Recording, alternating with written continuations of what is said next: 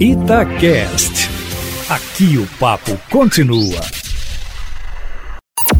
Em cima do papo, com Edilene Lopes. Dos 77 deputados estaduais de Minas Gerais, nove confirmaram candidaturas a prefeito, um número bem menor do que os que pretendiam entrar para a disputa. No início do ano, a reportagem da Itatiaia fez um levantamento e pelo menos 15 parlamentares tinham a intenção de concorrer em BH e em outras cidades. Os nomes confirmados que registraram candidaturas foram Bruno Engler, do PRTB, João Vitor Xavier, do Cidadania e professor Wendel, do Solidariedade, que vão disputar a prefeitura da capital. O PSL, mesmo sem Bolsonaro, investiu em em candidaturas próprias. Três dos seis deputados que se elegeram pela legenda são candidatos a prefeito. Delegada Sheila, em Juiz de Fora, Eli Grilo, em Uberaba e professor Irineu, em Contagem. Bruno Engler também era do PSL, mas por causa da briga entre Bolsonaro e a sigla, saiu da legenda e concorre pelo partido do vice-presidente Hamilton Mourão. Ele que daqui a pouco concede uma entrevista coletiva, porque há uma briga interna em torno do nome do vice. Poderia ser um dirigente do partido, que seria vontade do próprio dirigente,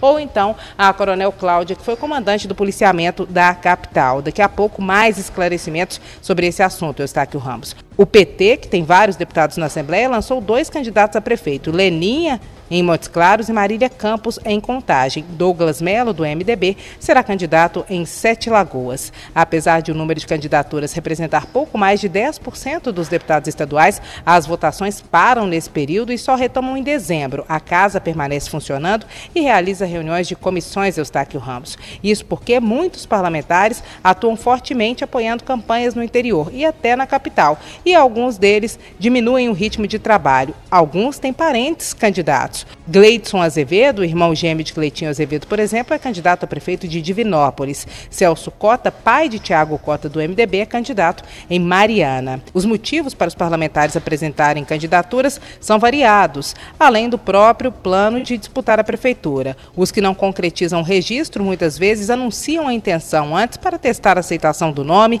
para não revelar as reais estratégias e apoios divulgados aos 45 minutos do segundo tempo, e às vezes o nome é colocado na disputa para fortalecê-lo num colégio eleitoral onde o candidato quer ter mais votos ou onde teve menos nas últimas eleições. É isso, Eustáquio Ramos. Daqui a pouco nós trazemos ao longo da programação informações e matérias sobre a cobertura da vinda do ministro Onix Lorenzoni, que é o ministro da Cidadania aqui em Belo Horizonte, e ele deu declarações fortes sobre o livro que deve ser lançado pelo ex-ministro da Saúde, Henrique Mandetta, em que ele é citado, Eustáquio Ramos. Trazemos informações ao longo da programação.